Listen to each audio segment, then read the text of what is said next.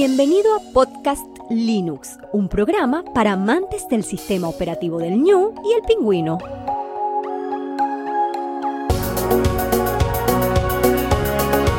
El espacio sonoro para disfrutar del software libre.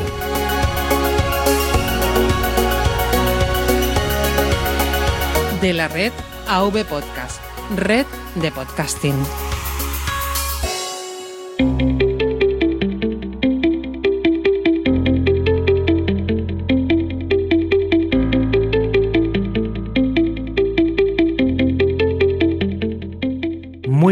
Oyentes de Podcast Linux, mi nombre es Juan Febles y hoy volvemos por fin a un episodio formal. En poco más de media hora te comentaré las principales redes sociales libres que puedes utilizar. Ya estés en trayecto, haciendo deporte o tareas del hogar, paseando o en tu casa, te doy la bienvenida al episodio 86, redes sociales libres. Gestor de arranque. Resumen del episodio. En el núcleo kernel le daremos un repaso a las redes sociales libres, su filosofía y sus principales ejemplos. En gestor de paquetes analizaremos Fedilab, un cliente Android para varias redes sociales libres. Conoceremos a Adrián Perales en Comunidad Linux, bloguero, podcaster, defensor de redes sociales libres. Terminaremos como siempre con el área de notificaciones para conocer los mensajes de oyentes del programa. Núcleo kernel. Tema central.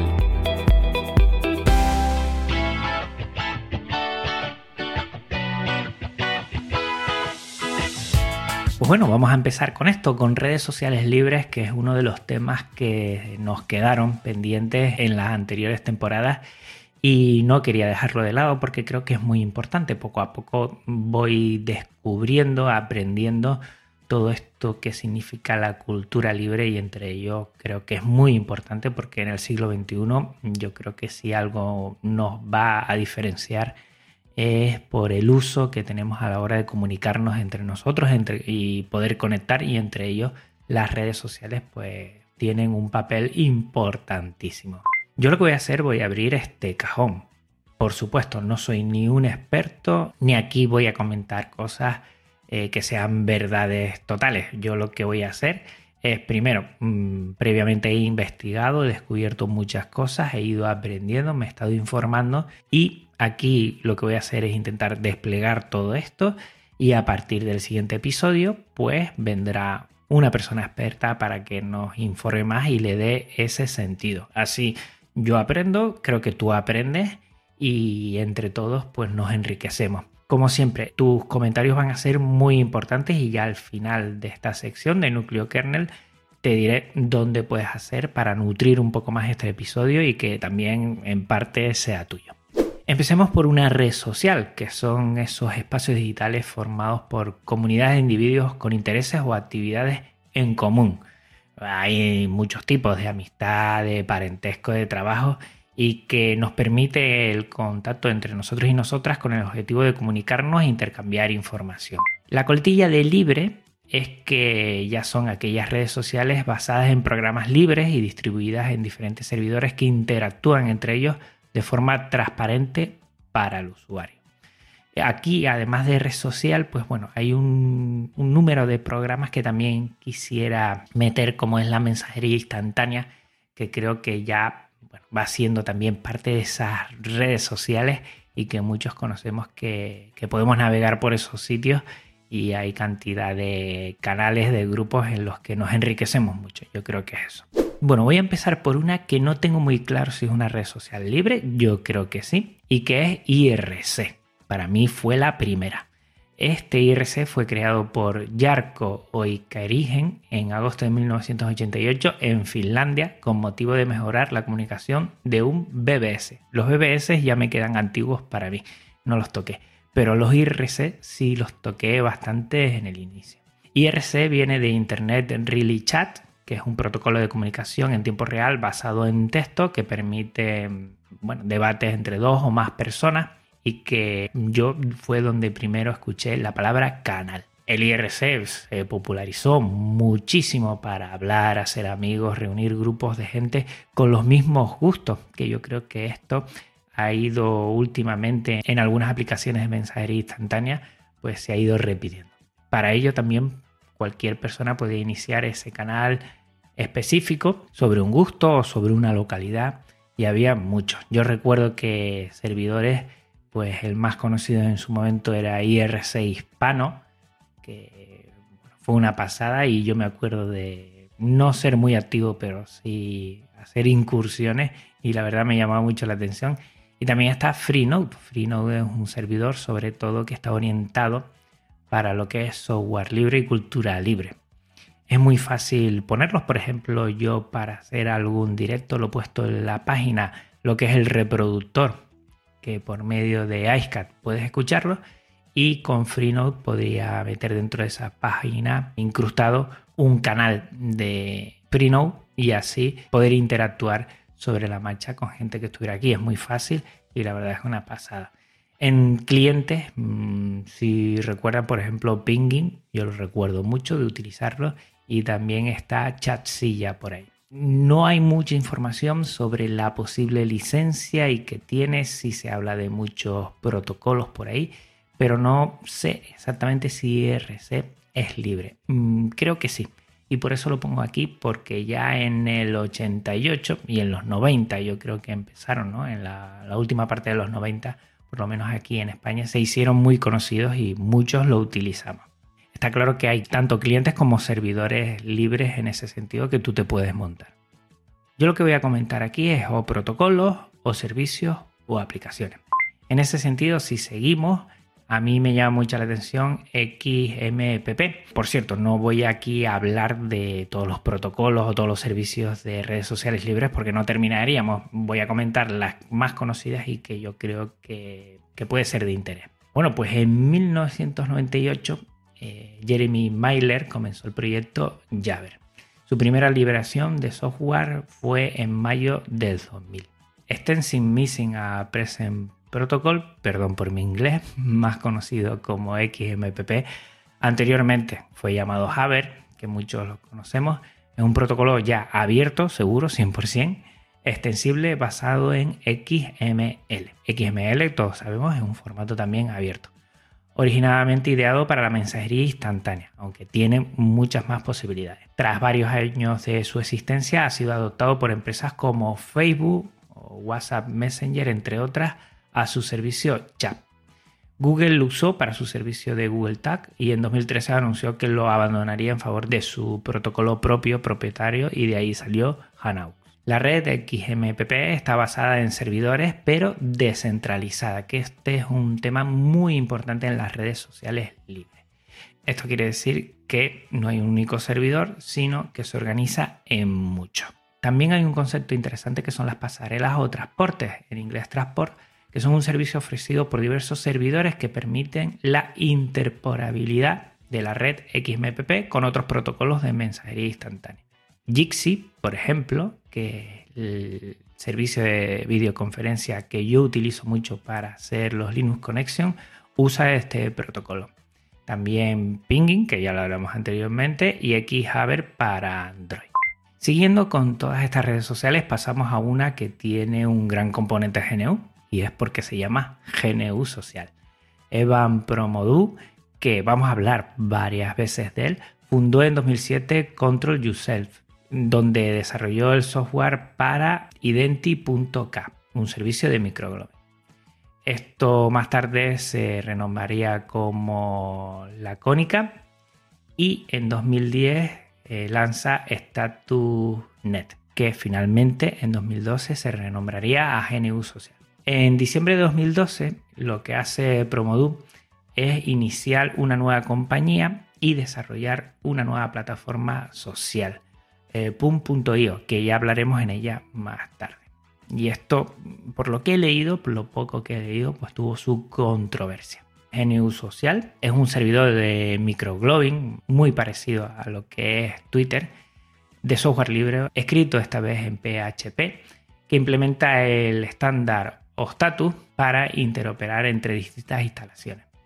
Ofrece una funcionalidad muy similar a Twitter y busca proporcionar el potencial para una comunicación abierta, interservicios y distribuida entre comunidades de microblogueo. Aquí la diferencia entre descentralizada, distribuida y centrada, en que hay un solo servidor, hay un servidor que se une a uno o distribuida son muchos servidores que se unen entre ellos mismos, no tienen que pasar específicamente por alguno. La licencia es AGPL 3.0. Vamos a pasar ahora a Diáspora. Grippy, Slapper, Software y Sitomirsky comenzaron el proyecto Diáspora el 5 de febrero de 2010.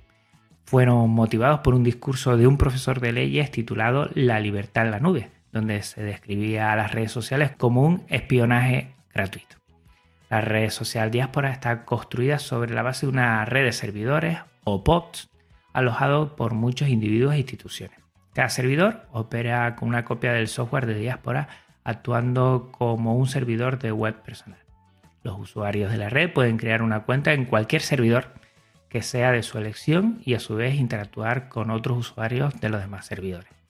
Las publicaciones del usuario pueden ser designadas como públicas o como privadas y en este último caso las publicaciones pueden ser leídas solas por grupos aprobados o combinaciones de grupos establecidos por el usuario denominados aspectos. Hay algunos aspectos que existen por defecto, tales como amigos, familia, trabajo o conocidos, y otros que se pueden personalizar. Los usuarios de diáspora mantienen la propiedad sobre su información. Esto es muy importante. ¿eh? Y no asignan derechos de propiedad al servicio. El software está específicamente diseñado para permitir a los usuarios descargar todas las imágenes y textos que hayan subido en cualquier momento. Es una alternativa que va a caballo entre Twitter y Facebook y tiene licencia AGP. Bueno, recordarás que Evan Promodu en junio de 2013 cambia y coge GNU Social y cambia a pum.io.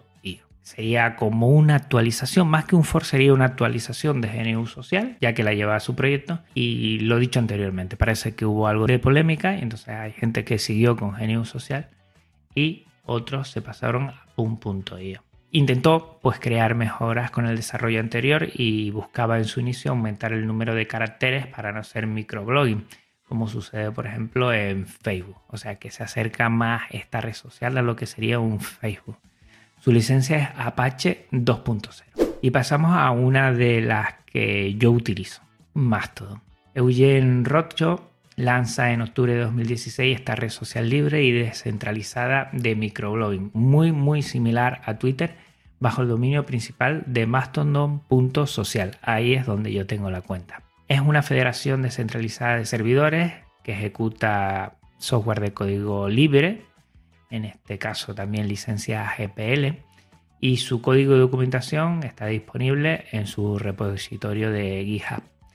Eso significa que los usuarios están esparcidos por diferentes comunidades autónomas, diríamos, e independientes llamadas instancias, que son los servidores. Antes lo llamabas en otras redes sociales POPs, cuya red se va a llamar Fediverso, aunque después veremos que hay otras redes sociales que están dentro de ella.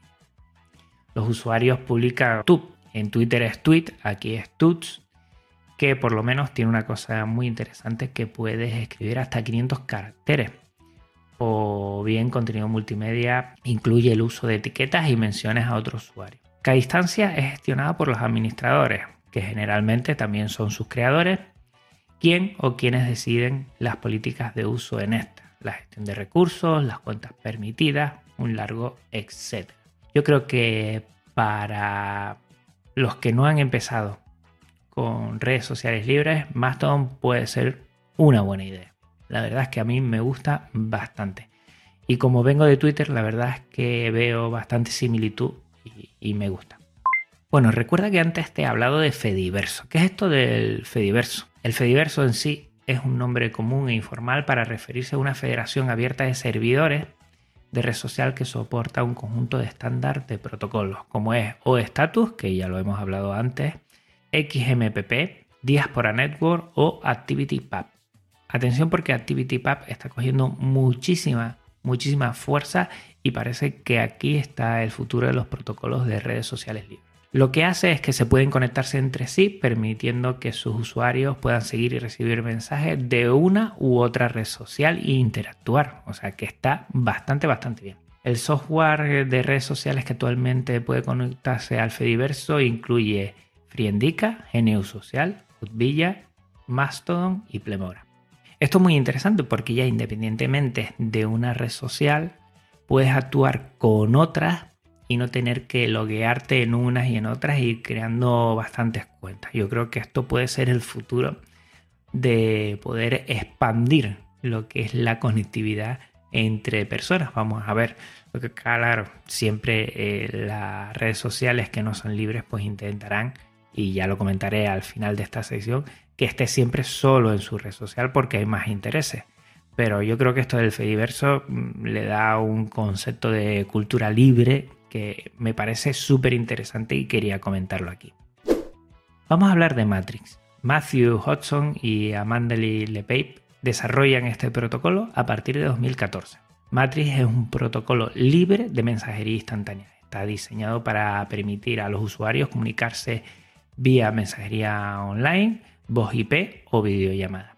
Es un protocolo de comunicaciones para comunicación federativa en tiempo real Proporciona APIs HTTP e implementaciones de referencia libre para distribuir de forma segura mensajes sobre la Federación Abierta de Servidores. Lo bueno es que puede tener puentes que no son otra cosa que conexiones a otros servicios como Telegram, como XMPP e IRC, entre otros. El servicio más utilizado y que yo también lo he utilizado es Riot.im cliente de mensajería instantánea libre distribuida bajo licencia Apache 2.0 que lo puedes utilizar tanto en web como en Android como en iOS. Este lo hemos utilizado mucho en el proyecto Maratón Linuxero y la verdad es que merece mucho la pena y además que puedes unir grupos de Telegram con lo que son Matrix, con lo que son canales IRC. Y la verdad es que da mucha libertad al posible usuario o usuaria a que pueda relacionarse con el servicio que él quiera. Y hablando de Telegram, vamos a hablar de Telegram, pero Telegram no es software libre y ahora te diré por qué. Nikolai y Pavel Durov anuncian oficialmente el 14 de agosto de 2013 el servicio Telegram. Telegram Messenger es una aplicación de mensajería, voz IP y videollamada administrada por una organización que es autofinanciada cuya sede principal opera en Dubái, Emiratos Árabes mezcla entre mensajería instantánea y red social por el tema de los grupos y los canales. Inicialmente el servicio fue empleado para los teléfonos móviles y al año siguiente fue multiplataforma. Lo puedes tener en GNU Linux, en MacOS, en Windows, Firefox OS, el extinguido Firefox OS, muchos navegadores y otros sistemas operativos.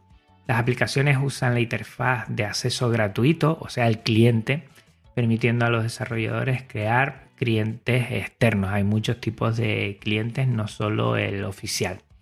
Parte del software está bajo software libre, GPL versión 2 y versión 3, excepto la parte del servidor que es privativa y por eso no es software libre. MT Proto es el nombre del protocolo de datos de Telegram Messenger. Está desarrollado bajo un estándar abierto a base de una API de Java. A diferencia de XMPP, PM Proto está enfocado en la multisesión multiplataforma y el transporte de archivos sin importar su formato o capacidad. Leyendo un poco a la hora de informarme para este episodio, no descartan en un futuro liberar la parte de servidor, pero hasta que no la liberen tenemos que entender que Telegram no es software libre.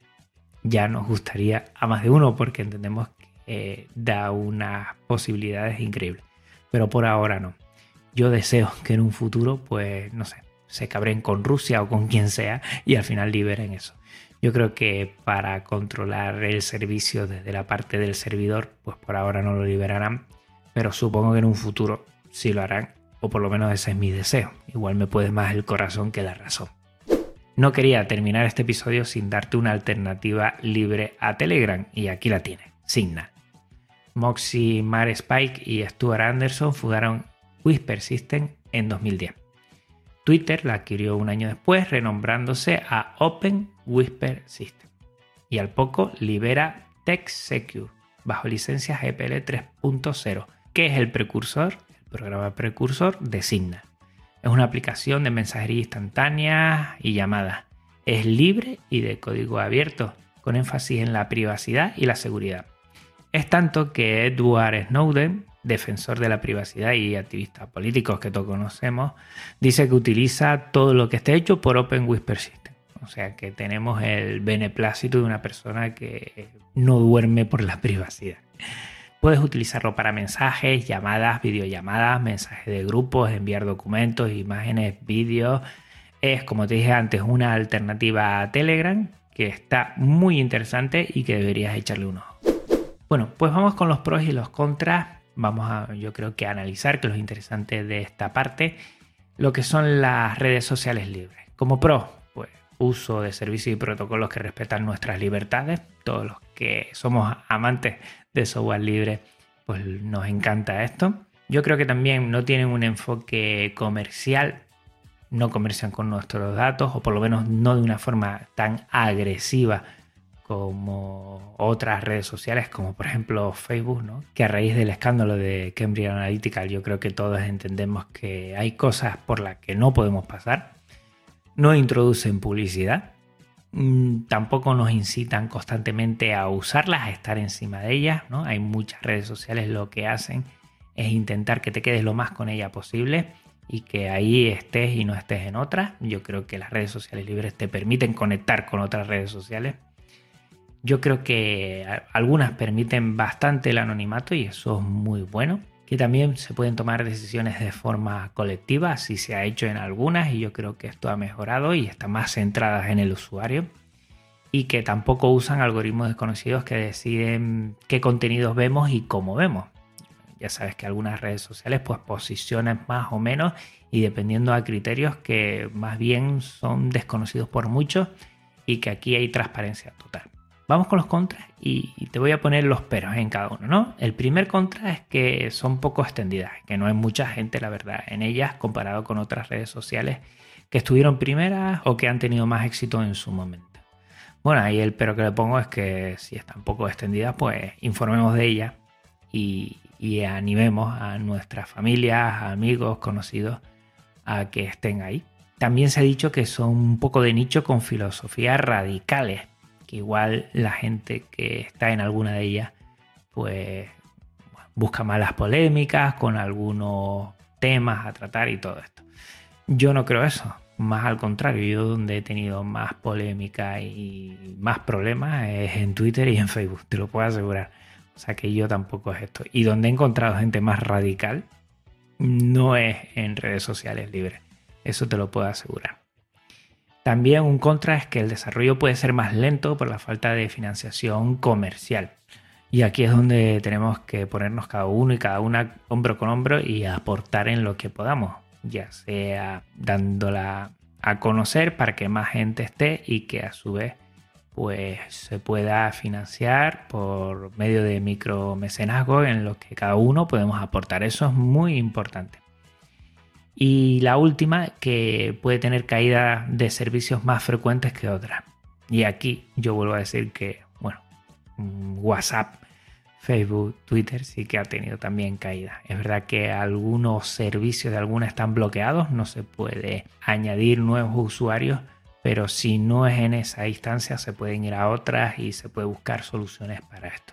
O sea que las contras yo los pongo muy en entre y hasta aquí esta primera parte que lo que he querido es darte a conocer un poquito, a la vez que también lo hago yo, las principales redes sociales. Seguro que tienes mucho que comentar y a mí me encantaría que lo hicieras a través de avpodcast.net barra podcastlinux barra redes sociales libres y allí nos vayamos nutriendo unos con otros y otras y así mejorar esta parte. Lo que está claro es que todos los que somos amantes de software libre deberíamos mirar a las redes sociales libres y, si te gusta alguna, ¿por qué no? Ser parte de ella. Gestor de paquetes. Analizamos una aplicación.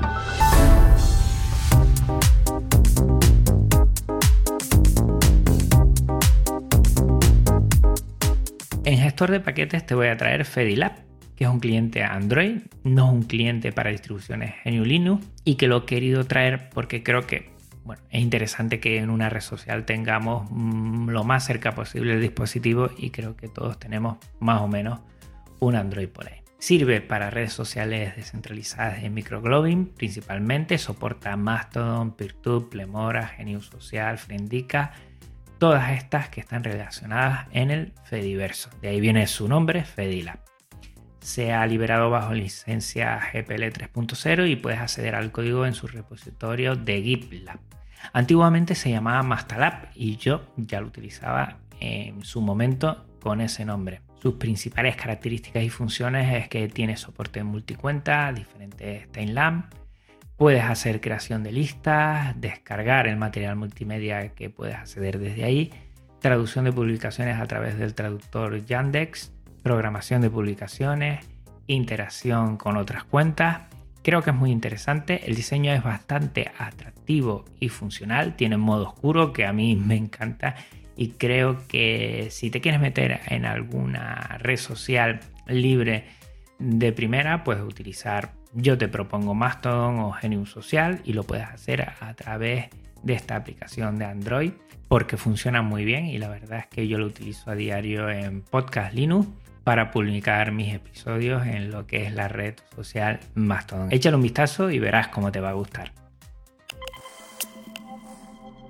Comunidad GNU Linux. Conoce amantes de GNU Linux y sus proyectos.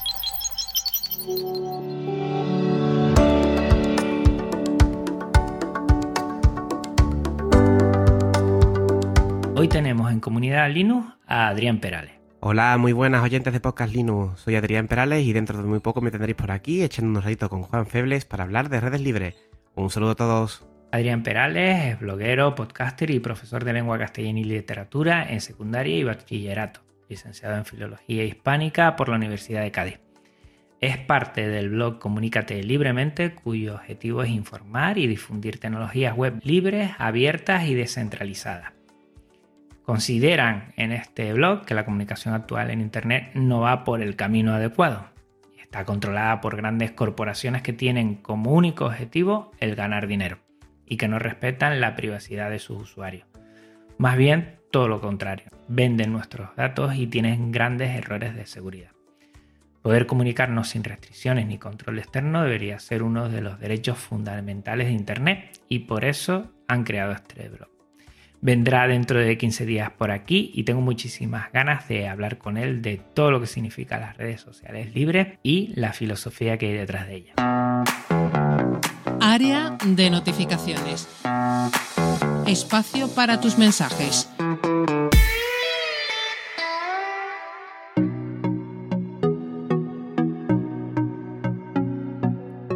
Pasamos a área de notificaciones, que es la parte que más disfruto. Vamos a leer solo un correo, solo algún comentario de cada una de las redes sociales donde pueden poner comentarios para que sea lo más rápido posible. En el correo, saludos Juan, soy Carlos de Guadalajara, México. Es la primera vez que te escribo, aunque escucho Podcast Linux desde hace un par de años. He disfrutado mucho de los episodios y aprendiendo cosas geniales también gracias a tus vídeos en YouTube, además de conocer a otros grandes blogueros y podcasters gracias a ti. En fin, es como una especie de aventura que me llevó a adentrarme en el software libre, pero también a descubrir y apreciar aspectos culturales de su bonita tierra, España. Te confieso que al principio tu particular acento canario me desconcertó, porque no era el típico acento español que yo conocía, pero con el tiempo se ha vuelto muy agradable. Hasta mis hijos de 3 y 4 años, cuando escuchan tu podcast rápidamente saben que se tratan de Podcast Lino. Pon una carita sonriente. Me despido y aprovecho para felicitarte y también agradecerte tu aportación a la comunidad y beneficios que has generado con Podcast Linux. Que tu proyecto siga creciendo y mejorando. Pues bueno, Carlos, muchísimas gracias por estos correos, porque la verdad es que un día más lo escuchas esto y te sube mucho el nivel de alegría. Te lo agradezco mucho. Mi acento no es que sea extraño, no es normal de la península de España. Se acerca más, yo creo que a un acento posiblemente latino, entiendo yo. Lo que pasa es que mi dicción no es muy buena, debería mejorar, estoy en ello. Sé que algunos se han quejado que, directamente los duermo, lo siento mucho, intentaré poco a poco ir mejorando eh, mi ritmo, mi fluidez, mi dicción para que esto sea lo más fresco y que también sea un ritmo lo más apropiado. Y ahí estoy. Muchísimas gracias porque cada vez que leo estas cosas, mm, bueno, me animan un montón a seguir. Muchas gracias. En avpodcast.net nos han dejado los siguientes comentarios, que es a raíz del episodio 84, 10 preguntas incómodas en Limbo. David dice, gran episodio, desde luego es de agradecer que una empresa se preste a este tipo de entrevistas y explique con tanta transparencia sus proyectos, aciertos y fallos. Se nota que es un proyecto comprometido con el software y cultura libre. Es una pena que más compañías no tomen ese camino y quieran sumar en la misma dirección. Pero está en la mano de los consumidores promover y premiar a las que sí lo hacen. Y por cierto, sería de los que compraría una AMD si tuviera que cambiar de equipo. Pero es cierto que con GNU Linux nos suele durar mucho nuestros PC. En cualquier caso, recomiendo echarle un buen vistazo al catálogo de productos de compañías como esta para poder recomendarlas a conocidos y amigos cuando llegue el momento que necesiten un nuevo equipo. Pues cierto, David. Tenemos que animar, ayudar a estas empresas para que sigan adelante y para que GNU Linux se vea más por todos lados. Yo estoy contigo. Yo con lo de AMD lo tengo más claro, ¿eh? Próximo ordenador que tenga, voy a intentar que sea AMD. Por muchos motivos, entre otros porque creo que es una alternativa, que ya eso dice mucho, y porque funciona muy muy bien. Hace poco estuve hablando con un amigo aquí de Tenerife, de Antonio, que te mando un saludo, que se compró un portátil AMD y dice que va de faula. De faula. O sea que el próximo portátil que me pilla, si puedo, si no es uno que tengo en mente ya, pues intentaré que sea AMD. Venga, un abrazo. En Ivo voy a leer el siguiente comentario, que también es a raíz de las 10 preguntas incómodas en Limbo. Y David comenta, muy buena Juan, el programa de gran calidad y la entrevista más aún habéis hablado de AMD y lo poco que gusta o se fían los Linuxeros a la hora de comprar un ordenador o portátil. Pero mi pregunta sería, ¿tú te comprarías un ordenador con AMD o seguirías con Intel? ¿Qué diferencia hay aparte del precio? Yo he sido usuario de AMD de sobremesa en la época de Windows XP. un saludo fuerte. Pues lo dicho anteriormente, yo me voy a pillar una AMD sí o sí o sí. Creo que en comparativa de rendimiento está muy a la par, el precio es mucho menos y yo creo que lo que no puede Intel, a mi modo de ver, es acaparar todo el mercado. Yo creo que cuando se diversifica es mucho mejor y ese pulso que tienen entre uno y otro es muy bueno. Yo que hace poco probé una AMD, mm, vamos, me quedé muy, muy contento. Venga, un abrazo David. En Twitter quisiera compartir el tweet del blog de Lázaro, arroba el blog de Lázaro, de Carlos, que dice, me uno a la moda de Hugo, blog migrado e integrado con IMAX y ORG Mod. Pues bueno, aquí Carlos, que está detrás del blog de Lázaro, que es ficción en redes sociales, me ha ayudado un montón. Y dice que se ha pasado a Hugo cuando comenté, seguro que además del comentario que hice yo, de otros que habrá visto por ahí, que con Hugo que puedes hacer una web estática muy fácilmente y que además lo haces con Emacs y ORG Mode, que es lo próximo que quiero yo trastear. Pero bueno, poco a poco, tiempo al tiempo, que la semana se me queda bastante corta ya como para meterme directamente en otros berenjenales. Pero bueno, poquito a poquito mire metiendo en eso que creo que es muy interesante. Carlos, un abrazote muy fuerte. Por cierto, estuvo en Tenerife aquí en verano y pudimos tomarnos un café y darnos un abrazo y hablar de muchísimas cosas.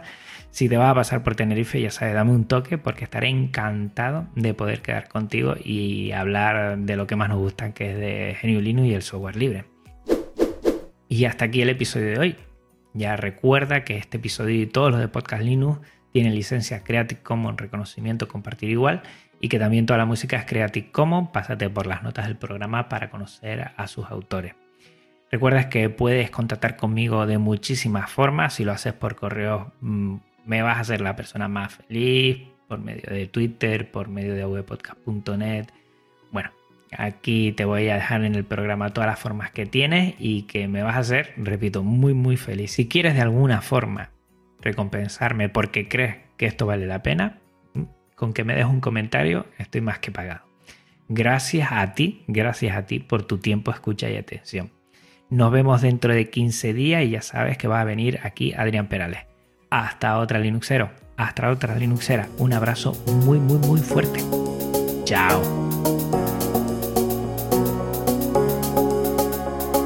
Podcast Linux, el espacio sonoro para disfrutar de GNU Linux. El espacio sonoro para disfrutar del software libre. De la red AV Podcast, red de podcasting.